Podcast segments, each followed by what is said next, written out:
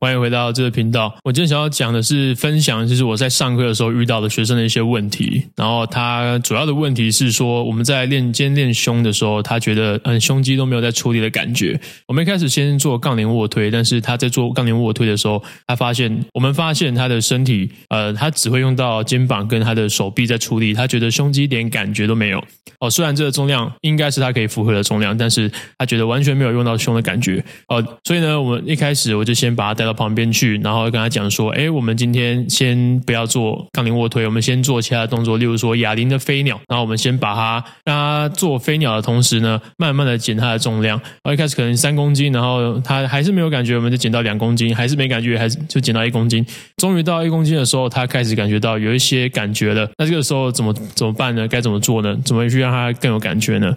呃，我们从一开始啊，他的一点点感觉是真的是只有一点点，他是说。诶，他觉得，嗯，他怎么样？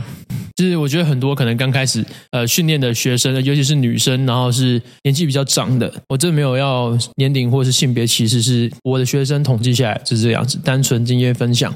我的学生的经验法则告诉我，通常这类的人群，他们因为跟自己的身体不熟，他们不懂得肌肉怎么样去发力，所以他们会习惯性的呃就用手在出力嘛。所以他在训练的过程中，他就一直频繁的跟我跟我讲说，哎，教练，我的这是手的感觉，我要怎么避免使用手？再怎么样，我都用到手力啊。可是我觉得在呃这点是没错，很当然一定会用到手，因为毕竟你的手是你的肢段是辅助的肌群，你一定会用到嘛。所以我会跟他讲说，呃，我是这么跟他讲的啦。我跟他讲说，呃，你要分清楚，就是因为我们现在做哑铃飞鸟这个动作是在让肩关节在水平面做水平外展跟水平内收。那这样的情况之下呢，基本上会主动用到的肌肉，呃，最好施力的、最用最好用的，基本上就是我们的胸大肌。所以呢，你双用用手，另外一只手去摸你现在正在移动的胸肌上面，你会感受到你在移动的过程中会有胸肌的起伏和拉伸。那确实他有感受到有起伏、有拉伸。但是他跟我讲说，哎，我感觉到他在动啊，但是我的胸肌还是没有什么感觉。哦，这其实就是很多人会有的问题，就是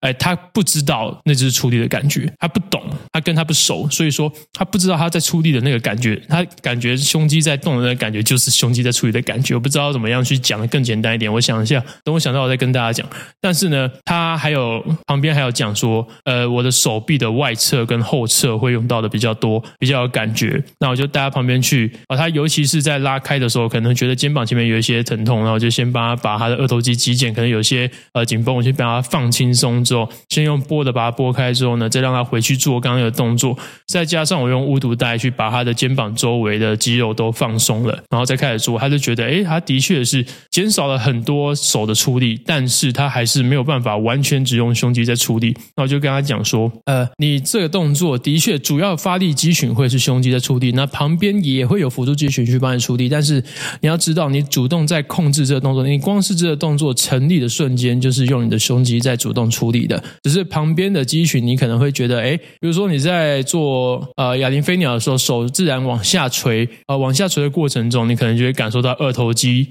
哦、可能会有被拉伸到的感觉，但它是拉伸到的感觉，它是被拉到，哦，它是重心，因为地心引力往下，然后把你的手臂往下带，还有你的哑铃的重量也把你的手臂往外带，那你可能就会觉得二头肌有二头肌肌腱、二头肌的肌肉有受到力，但是它只是受力，并不是主动发力。我是这样子跟他讲的，我跟他说，呃，你在下去的过程中，你可能会感觉到胸肌被拉伸，你也会感觉到你的二头肌肌二头肌被拉伸，但是呢，你可能会感觉到二头肌的拉伸感比较多，但是可能是因为除了二头肌比较紧绷之外，再来就是二头肌你比较常用，你非常的习惯使用你的二头肌来去做任何的事情，所以说你在下降的过程中，你在拉伸二头肌的过程中就会感觉到酸痛比较多，那你的胸肌就可能没有那么多的感受。那也这一部分也包括了，因为我们一般的人一般的人在日常生活中是本来就会比较少用到胸肌的，基本上不会有什么动作会主动使用到胸肌的，在你的日常生活中哦，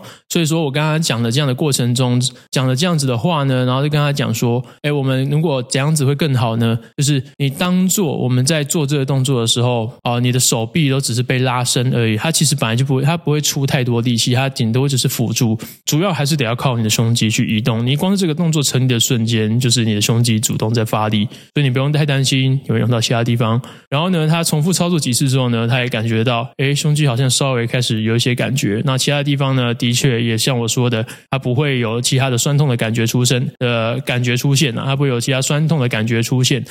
因为它并不是主动发力的，它只是被拉伸到。你可能会一开始觉得酸酸的，但是拉完之后呢，它可能就不会那么有感觉，它可能就恢复到正常的长度、正常的状态。那因为呢，你的肌肉开始松开了，所以你也会觉得说，在做这个动作的时候，你不会觉得还有被拉筋拉扯的感觉。那慢慢的，你的胸肌也会，因为我们在重复的使用胸肌收缩和伸展，那它的神经的连接慢慢的变得强烈，那里面也开始可能有一些充血的状态，你觉得更越来越能够感受到胸肌在出力。那这样子的过程哦结束之后呢，他就跟我讲说：“哎，教练，我觉得上这个课很值得。”那我也跟他回说：“没错，呃，如果有大部分人可能都是觉得来健身就是学，觉得可能很多人啊，大部分人都觉得外行人，尤其外行人，他能来健身，他们可能是讲说，干我一个小时花一千多块去学器材怎么用。但是我在那边跟你说，其实我们并不是在学器材怎么用，我们在教你使用自己的肌肉，怎么样去使用自己的肌肉。教你会使用自己的肌肉，你知道它是怎么运作的，你知道它是怎么出力的，其实你就不受限于器材要怎么用了，你也不受限于要用什么器材。你有一个地板，有地心引力，你还活在地球上，你就有办法练到你的全身。哦，只要你够懂，你知道你自己在做什么，其实我们都不会有太多的那个。不会有不能做的动作了，只要你知道你自己在做什么，然后你知道现在要在干嘛，现在练的地方在哪里，哪里该出力，哪里不该出力。哦，只要你知道这些，我们教给你这些，我们也希望带给你这些，能够让你变得更好。这样子以后呢，你就算到任何地方，就算你在自己家里，或者是在呃出去玩的时候，你可能你在原本没有没有办法在原本的健身房练到原本该练的东西，但是你也可以在呃一些其他的东西上去做替代，可以去做变化，然后一样可以训练到。只是可能训练的强度没有那么高，然后你可以让你自己在任何地方、任何时间都有办法去做训练。我觉得这才是最适合你自己的。不一定说每个人到健身房都一定要做那种 hardcore 呃 outscore 的那种呃健美式训练、健力式训练、crossfit 或者是街头健身哦，不一定要做这个。你只要知道自己在干嘛，然后是让自己变得更好，往更好的方向迈进。我觉得这就是一个很棒的健身的人的状态。好，我觉得这样今天分享其实也有点多了。OK，现在已经八分钟了，然后我刚。刚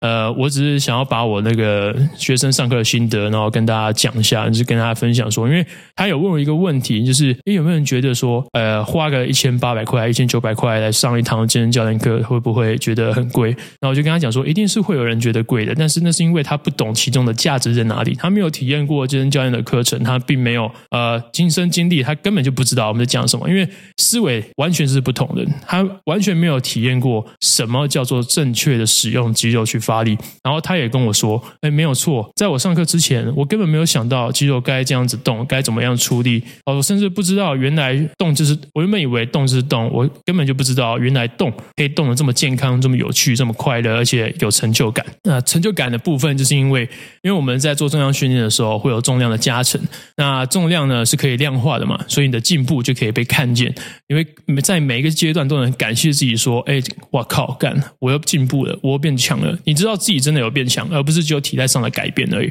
所以你的生活中的行动力也会变得更强。你可以把你身体上加强的地方全部套用得到你日常生活中。只要你有在训练，我觉得跟大家讲，我想要跟大家传递一个观念，就是说，你不要执着于练什么训练，你只要有在训练就好了。你知道自己在干嘛，你知道正确的训练，然后呃，你训练的时候不要受伤，然后你持续的有保持训练，我觉得都是一个好的训练。不要说一定是我他妈一定要干大重量，或者是我一定要矫正什么东西啊，你只要有在练，都是比一般人强的啊。这个观念我希望能够传达出去，让所有人知道，就是你只要有在训练，你就有办法抗老化，你就有办法。应付日常生活中所有的东西，你就有办法让自己变得思绪更加清晰。为什么？因为你在训练的时候是要动脑的，你不可能放空的去训练。你放空去训练，你的肌肉完全不会有感觉，也不会呃，也容易受伤啦。所以说，你在做，你想要让你自己的身体更精进，你在训练的时候一定是疯狂的在动脑筋的啊，不像有氧训练，有氧训练你可能在想说，可能其他的，比如说放空，想其他事情，或者是